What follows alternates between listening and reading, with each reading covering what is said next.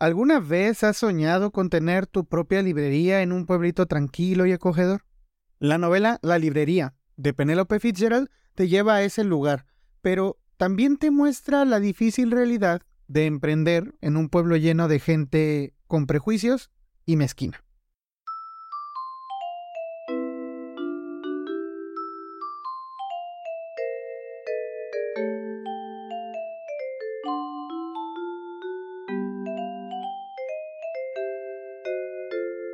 Te doy la bienvenida a donde sea y cuando sea que estés escuchando esto. Esto es el Club del Tío y yo soy el tío Isaac, el tío chido que te recomienda libros. Así que si te gustan los libros y la literatura, estás en el lugar correcto. Y si no te gustan, déjame convencerte con reseñas, opiniones y recomendaciones. Si eres como yo y te gusta tanto como a mí la lectura, seguro que compartes de ese sueño que muchas personas que amamos los libros compartimos, el sueño de ser librero, de compartir esta pasión por la lectura con los demás, dándoles sus libros. Y la verdad es que se nota que ser librero es una carrera gratificante, ¿no? Satisfactoria. Pero la verdad es que es un desafío de, en, en este mercado, ¿no? Altamente competitivo. En el episodio anterior del podcast platiqué con Sergio Núñez, que es un libero de viejo y lleva más de 20 años viviendo este sueño.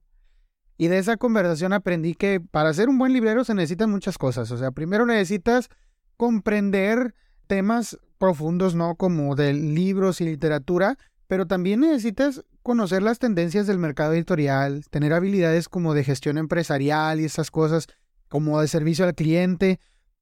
Eh, la verdad es que necesitas tener muchas habilidades que quizá no todos tenemos, hay que, pues hay que gestionarlas, ¿no? Así que si quieres saber más sobre cómo Sergio ha vivido ese sueño durante más de 20 años, te invito a que escuches ese episodio porque la conversación la verdad es que fue muy muy buena. El hecho es que a menudo nosotros solemos romantizar el hecho de ser librero. Siempre tenemos esta imagen de eh, la vida perfecta, ¿no? Como libero, como alguien que pasa sus días rodeado de libros, que disfruta de la tranquilidad y, y de la serenidad, ¿no? De este entorno relajado, de estar tomándote un cafecito o, o, escombrando polvo. Esta imagen también siempre es como la idea de que, pues sí, un librero trabaja en una librería independiente. Porque no estamos hablando, casi nunca el sueño es trabajar en una gran librería eh, en cadena, ¿no? Casi siempre es esta pequeña librería independiente, que todos los clientes son amigos tuyos, donde los libros se venden por porque son libros, por su valor literario y cultural, y no porque cuestan un dinero y eh, hay que sacarles provecho, ¿no? Entonces siempre romantizamos mucho esta idea de ser librero, pero la verdad es que ser librero eh, es muchísimo más complejo que esta imagen idealizada que tenemos. Los libreros se enfrentan a muchos desafíos, como la competencia de las, de las cadenas de librerías, la ah, recientemente la popularidad del libro electrónico, de, de las ventas en línea, eh, también pues tienen que dirigir una tienda, es una tienda, tienen que vender, ¿no? Tienen que hacer inventarios, tienen que hacer marketing, tienen que llevar la contabilidad, aunque a pesar de estos desafíos ser librero puede ser una carrera gratificante para aquellos que amamos los libros y disfrutamos compartiendo nuestro amor por la literatura con los demás. Al final del día, pues supongo que debe valer la pena, ¿no? De nuevo me remonto a esta conversación con Sergio, eh, en donde sí, o sea, tener una participación en el impacto que el libro tiene sobre alguien eh, hace que esto de ser librero valga la pena, sí. Pues este precisamente, todo esta, toda esta imagen era la imagen que tenía Florence Green la, una, una viuda solitaria que decide abrir una pequeña librería en una ciudad costera de Harborough, en el este de Inglaterra, a mediados de los años 50. De eso se trata La librería, que es una novela, de verdad es, es nostálgica, es conmovedora, tiene muchos personajes memorables, tiene una prosa elegante pero concisa, y a través de esta historia y, su lucha, de la lucha de Florence para mantener su negocio a flote, eh, la, escritora Penelope Fitzgerald reflexiona sobre, sobre la soledad, la amistad, la lealtad, el poder de los libros y el poder de la lectura para unir a las personas.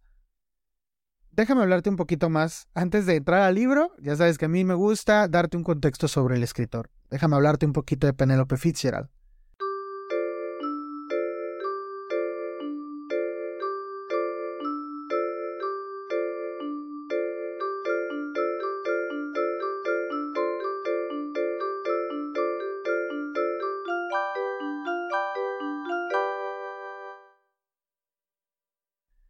Esta señora, la autora de La librería, fue, fue una escritora británica que nació en 1916 en Lincolnshire, Inglaterra.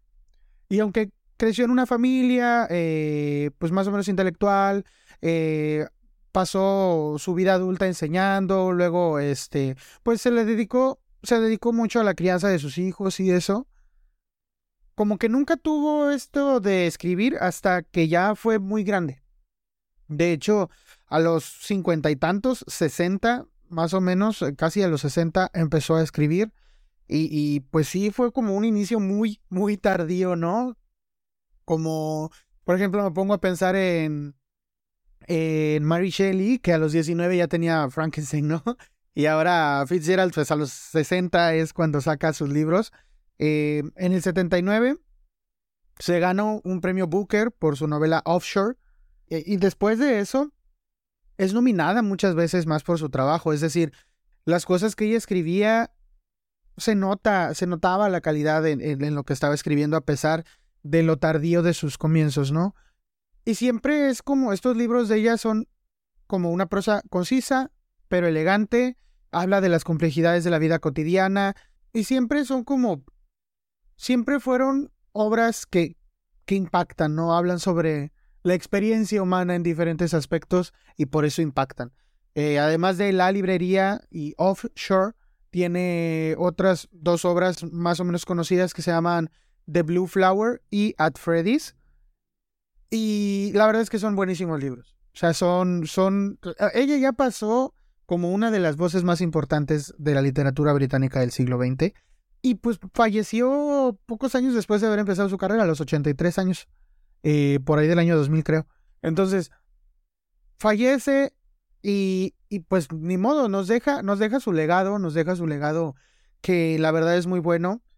Y algo curioso, por ejemplo, en el caso de este libro de La librería, es que aunque no se basa tal cual, no es una autobiografía ni nada, sí que hay algunas experiencias personales de Penélope Fitzgerald que, que se reflejan en eh, esta novela.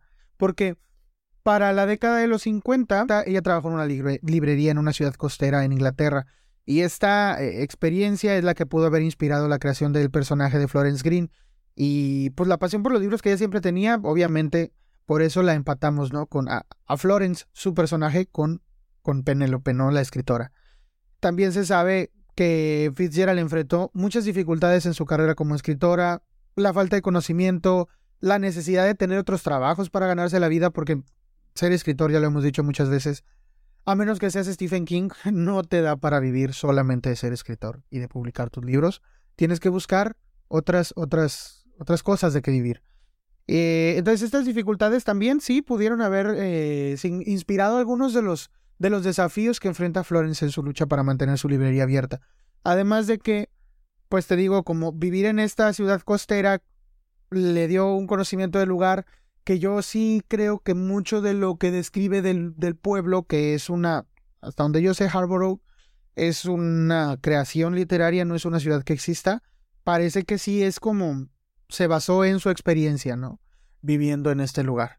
Incluso hay un detalle con, con el lugar donde trabajaba Fitzgerald y con, con, una, con un probable embrujo de esta librería en donde trabaja Florence, su personaje e, en, el libro, que, que, indica que sí, que, o sea, sí basó muchas de, sus, de las cosas que narra en el libro en sus experiencias personales, aunque no necesariamente es un libro autobiográfico. Ahora, a ver, ya hablamos de la escritora, hablemos de lleno del libro. El libro a mí me fascinó, el libro es exquisito, como te digo,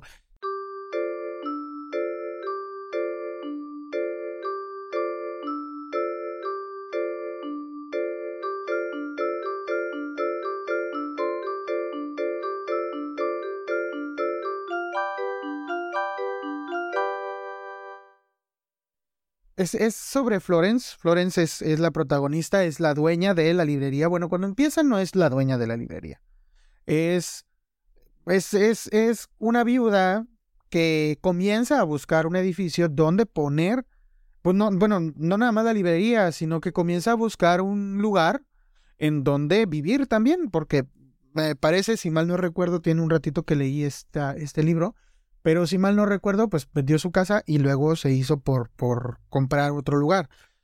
Es una mujer, es una mujer decidida, es una mujer apasionada por los libros, es emprendedora, e, es valiente, pero también es muy vulnerable y muy, muy solitaria. O sea, el personaje de una mujer viuda siempre transmite eh, esta idea de soledad, sobre todo en el contexto en el que estamos, porque recordemos que estamos en los años 50 es, necesario, ¿no? Ver esto. Por, por eso se, se, refleja la, la soledad, ¿no? En la.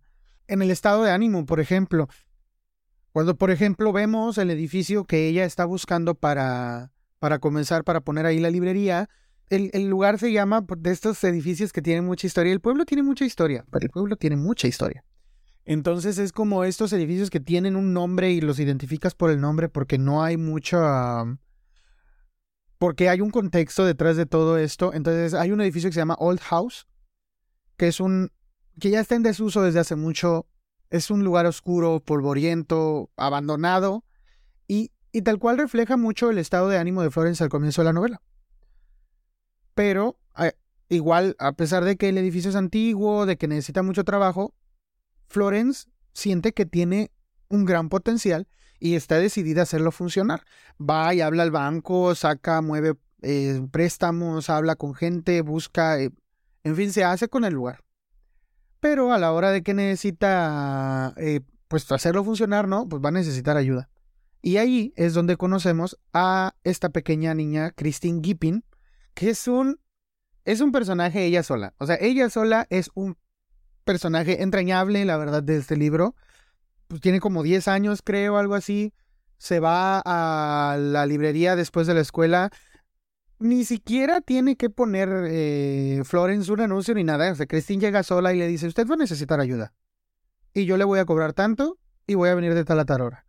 Entonces, ella va y... Es, que es, es, esta niña atrabancada como... Eh, y sabida de lo que... Es, es en parte algo de lo que le falta a Florence, yo creo, porque muchas de la.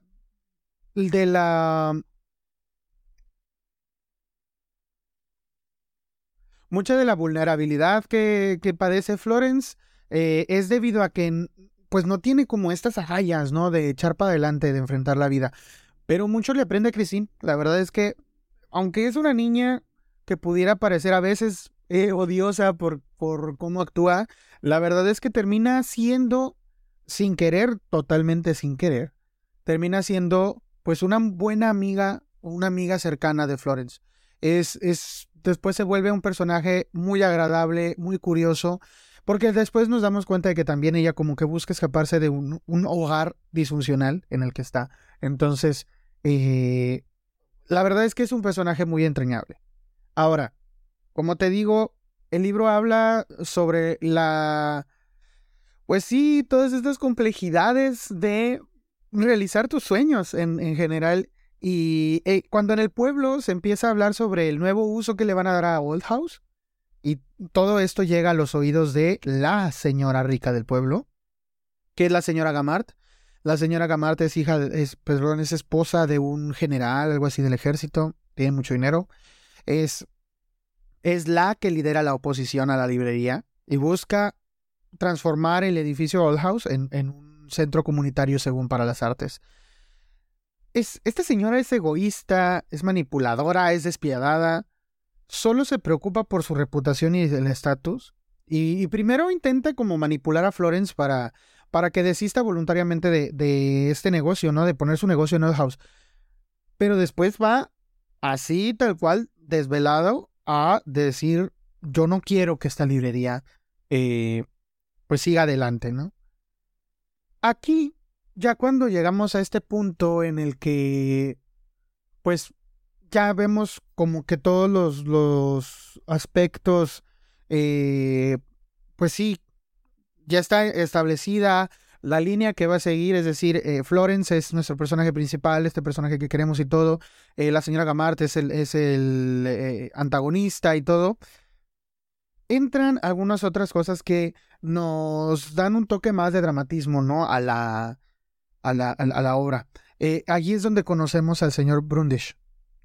este personaje, igual de entrañable como todos los demás del libro, que creo que es hasta un poco me identifico un poco más con el señor Brundish, pues.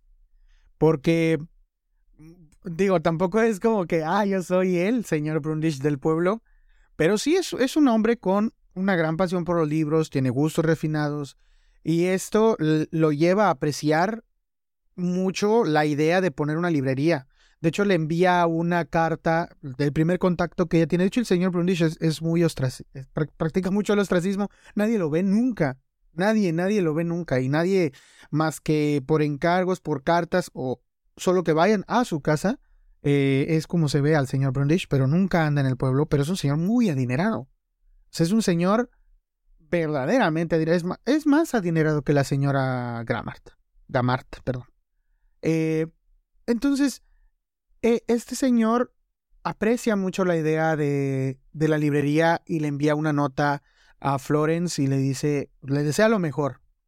Y a medida que avanza la novela, Florence y el señor Brundish comienzan a comunicarse a través de esto, ¿no? De notas, de cartas, que Florence le envía al señor Brundish por, por medio de un mensajero. Florence desarrolla como una conexión emocional con este señor. Esa conexión es muy importante para ambos personajes. Es, es una de las pocas fuentes de apoyo emocional que Florence encuentra en la, en la comunidad. Y este señor se convierte como en un mentor y amigo de ella. Y en última instancia, es, es como un, un último empujón para desatar el conflicto en la trama. Porque el señor Brundish se opone a los planes de la señora Gamart y, lo, y la enfrenta directamente.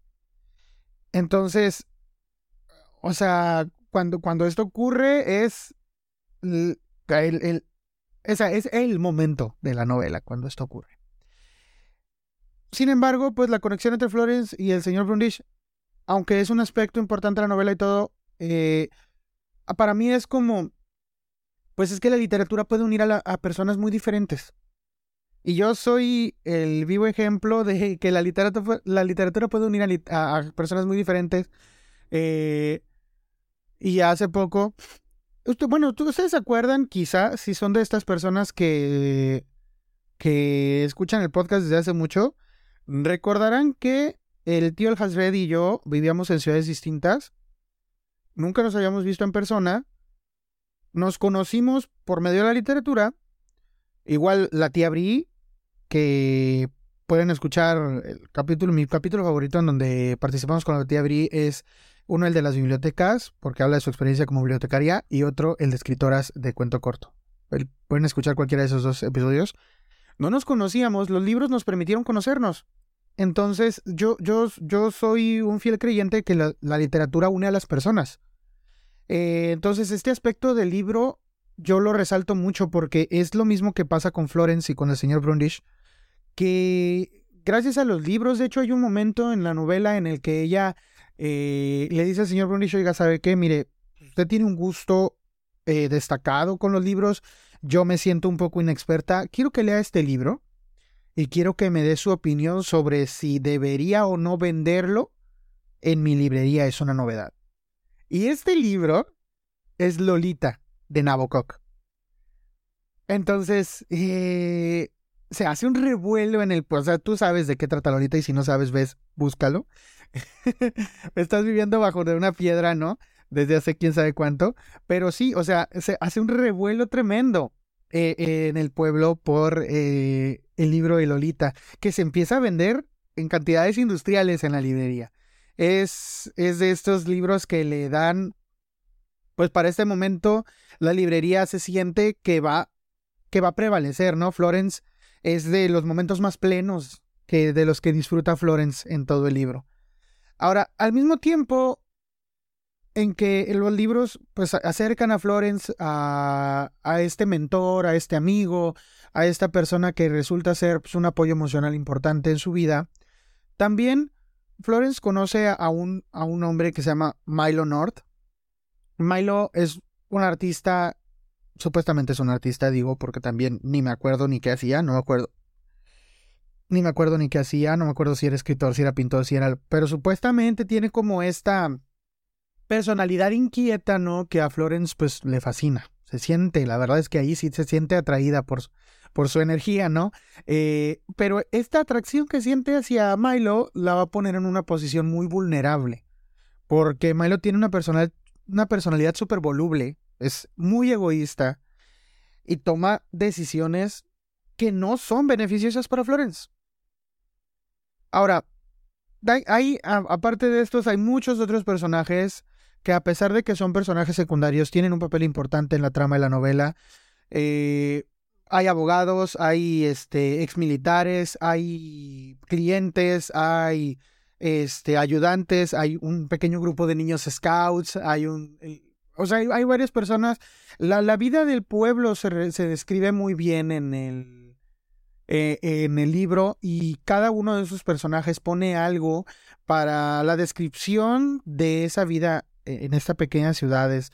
Es decir, este personaje, estos, esta variedad, lo colorido de los personajes, es como lo que hace que el pueblo cobre más vida al final de cuentas. Y algo que definitivamente hace que la historia cobre mucha vida es, es definitivamente Old House. Es decir, Old House es, es el retrato para mí, es el retrato de Florence. Y no creo ser la única persona que lo ve así, pero es que, por ejemplo, como te decía hace rato, el estado de ánimo de Florence es como muy, muy oscuro al principio, un poco deprimente, los recuerdos de su esposo fallecido, eh, muy solitaria ella. Entonces, al principio, Old House es, es lo mismo, es una ruina, está descuidada, está abandonada, representa esta soledad y el aislamiento que Florence siente después de la muerte de su esposo. Pero, a medida que Florence comienza a restaurar la casa, la convierte en la librería, el optimismo crece, su determinación de crear algo nuevo y significativo en su vida también crece. Su, te digo, hay momentos de plenitud en donde la librería está llena y, y se ve, o sea, se siente la positividad en el ambiente, eh, fuera de que honestamente, para mí, para mí, la novela es muy pesimista. Ya verás por qué. En cierto sentido, también el éxito de la librería, la capacidad que tiene para conectar con la comunidad, se reflejan en esta restauración que tiene Old House. Cuando ya empieza a tener éxito también, eh, eh, Florence ya se empieza a sentir más en casa, ya tiene relaciones significativas con otras personas. cuando Florence cuando Florence ya se enfrenta directamente a las amenazas de la señora Gamart y, sus planes para cerrar la librería y convertirlo e, en, lo que ella quiere, entonces Old House también se convierte en este lugar de resiliencia, de resistencia, de fortaleza, en donde se defiende Florence de los ataques de la señora Gamart, donde lucha para mantener pues su estatus, su tipo de vida y su sueño. Entonces yo creo que sí, Old House es un símbolo de, la evolución emocional de Florence a lo largo de la historia, desde esta soledad y aislamiento hasta una determinación de construir algo nuevo y significativo en su vida y su resistencia y fortaleza de cara a la adversidad. Pero te digo, yo siento que la novela es pues es pesimista. ¿Por qué? Porque ya cuando se acerca a su final, el espíritu de resistencia y de entereza decae, el pesimismo prevalece en el resto de la novela, porque en general, en general, eh, la novela aparte de que aborda esto del sueño, de... también aborda el tema de la mezquindad y el, el egoísmo social, porque muestra cómo los personajes pueden actuar de manera egoísta e insensible cuando están buscando beneficios personales, e incluso cuando saben que sus acciones tienen consecuencias negativas para los demás, esto no les importa. Y esto se representa literal como un reflejo de la sociedad en general, donde los valores de la empatía ya, ya se pierden por culpa de estar en tanta competencia y en tanta ambición. Entonces, el libro termina de una manera devastadora. Debo decirlo que sí, porque te tengo que preparar para esto. El libro termina de un modo, o sea, me dejó sin aliento, me dejó desconsolado. Te estruja, te apachurra el corazón leer la última frase del libro porque porque en realidad es que la novela es tan humana que, que podría hablar de cualquiera de nosotros, cualquiera de nosotros en cualquier emprendimiento nuestro. Y eso es lo que me parece tan valioso del de libro, o sea, retrata la experiencia humana de manera formidable. Ahora, hay un, hay un detalle, porque el libro es hermoso y a pesar de este final desesperanzador, descorazonador, que te tengo que advertir que tiene, eh, hay, hay, o sea, vale mucho la pena por eso también leerlo. Es decir, no todas las, no todas las, no todos los libros pueden terminar en vivieron felices y comieron perdices, ¿no? No, no, no todos los libros pueden terminar en y triunfó el bien. Y este es uno de esos libros que yo creo que está bien que no triunfó el bien, porque es, es realista.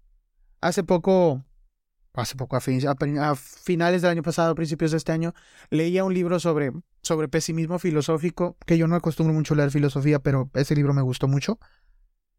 Y, y es que así es la vida, y es una de estas cosas que a veces la literatura nos distrae, ¿no? Cuando la utilizamos como, pues como fuente de aislamiento, como, como Penélope pone a Florence en su libro, como esta fuente de alivio, de ostracismo, incluso con el señor Brundish, con el señor Brundish, ¿no? Que practica el ostracismo total, pero pues los libros son su contacto con el mundo. Entonces, sí, es cierto, pero incluso los libros pueden, pueden advertirnos, ¿no? De cosas reales. No, todo, no todo puede terminar bien. Y, y eso lo agradezco de este libro. Te lo advierto, pero, pero me gustaría que lo leyeras. Ahora, Después de leer el libro me enteré, me enteré de casualidad, de que en 2016-2017 el libro fue adaptado a una película. Y pues ahí voy a buscarla, ¿no? Creo que está en Netflix. Se llama igual La Librería o de amor, libros y cosas peores, algo así. Es que depende de, de cómo... Pero si lo buscas en inglés es este... Eh, The Bookshop, algo así. Eh, entonces, tiene, tiene una, una adaptación buenísima. Capta, capta la esencia de la historia, los temas centrales como tal, la, lucha contra la adversidad, la importancia de seguir nuestros sueños y aparte es visualmente muy atractiva porque para estas novelas de época, en, si, si, eres una de estas personas que le gusta mucho la ambientación, visualmente ofrece una muy buena interpretación de Inglaterra en los años 50, de la Inglaterra rural en los años 50. Pero hay algunas diferencias entre, entre, entre los dos, entre la película y el libro. Siempre, o sea, no nos podemos escapar de eso, ¿no? Eh, por ejemplo, la, la, primera y la más, eh, una de las más importantes, diría yo que solo, es que de hecho, diría yo que solo hay dos cambios que son verdaderamente importantes. Primero, la tensión emocional entre Florence y el señor Brundish, que en el libro es más como mentor, mentoreada. Este. Y en, en, el en la película se sugiere que hay una conexión, pues ya más este. romántica. Eh, este, este enfoque que le dan como de que pudiera ocurrir algo entre ellos dos, le agrega todavía una capa más, una, una capa de complejidad emocional humana a la historia, porque porque esa relación sí es como muy platónica en ambas versiones de la historia, pero este enfoque romántico sí le agrega muchísima más tensión por cómo se desenlazan los acontecimientos. Y, te deja, es de esas cosas, para, para la película, eh, hay, un, hay un desenlace de esta relación en el libro y en la película que puede ser muy, muy, muy descorazonador tomando en cuenta el hecho de que pues en una eran simplemente como más eh, colegas, mentor, mentoreada. Pero eh, si acá aparte le agregamos como el romance, el drama se pone pues, en un nivel superior.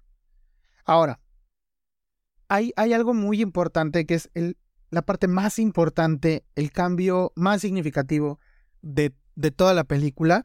Y es que la película sí tiene un tono más optimista, un poco más cómico, que debo de aceptar que el libro también tiene como estos toques cómicos, tragicómicos, digámoslo. Eh, pero sí, la, la película en general tiene un tono mucho más optimista y, más sentimental que la novela, que tiene como este, esta nota más melancólica y más reflexiva. Pero el final, el final es brutalmente distinto. Y para decirte, porque no te quiero decir en qué se acaba el libro, aunque ya te dije que acaba mal. Eh, en la película acaba igual, pero hay una cosa al final.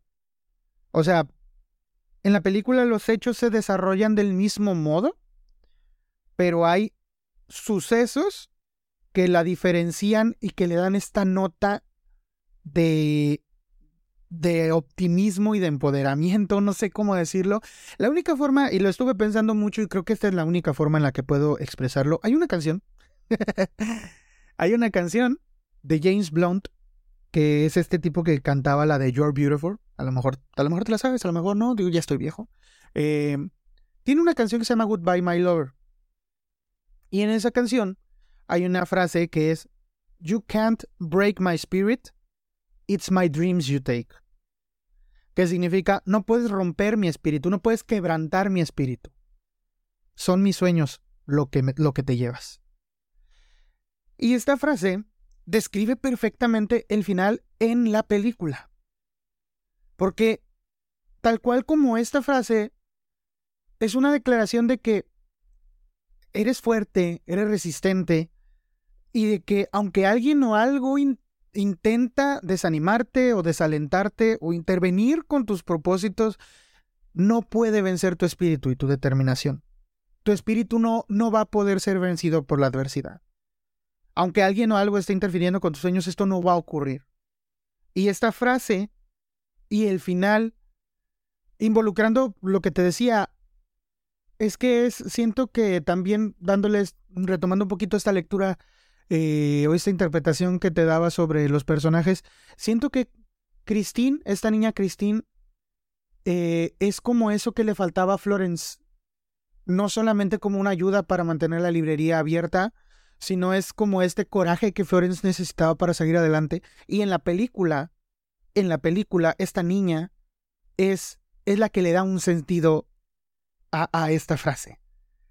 Y es que, sí, eh, es, un recordatorio de que nuestra voluntad, de que nuestros sueños son algo que no pueden ser tomados o vencidos fácilmente. Así que sí, el final de la, de la película me gustó más precisamente por eso, porque para mí el, el significado de la película es no puedes quebrantar mi espíritu, aunque sí son mis sueños los que tomas. Y pues nada, espero que te haya gustado esta reseña que te doy sobre el libro, esto de lo que te hablo sobre la película.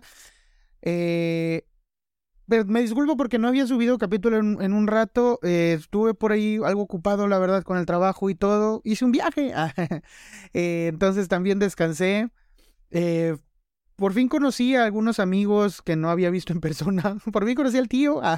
por fin conocí a Bri. Por fin conocí a, al tío El Hasred.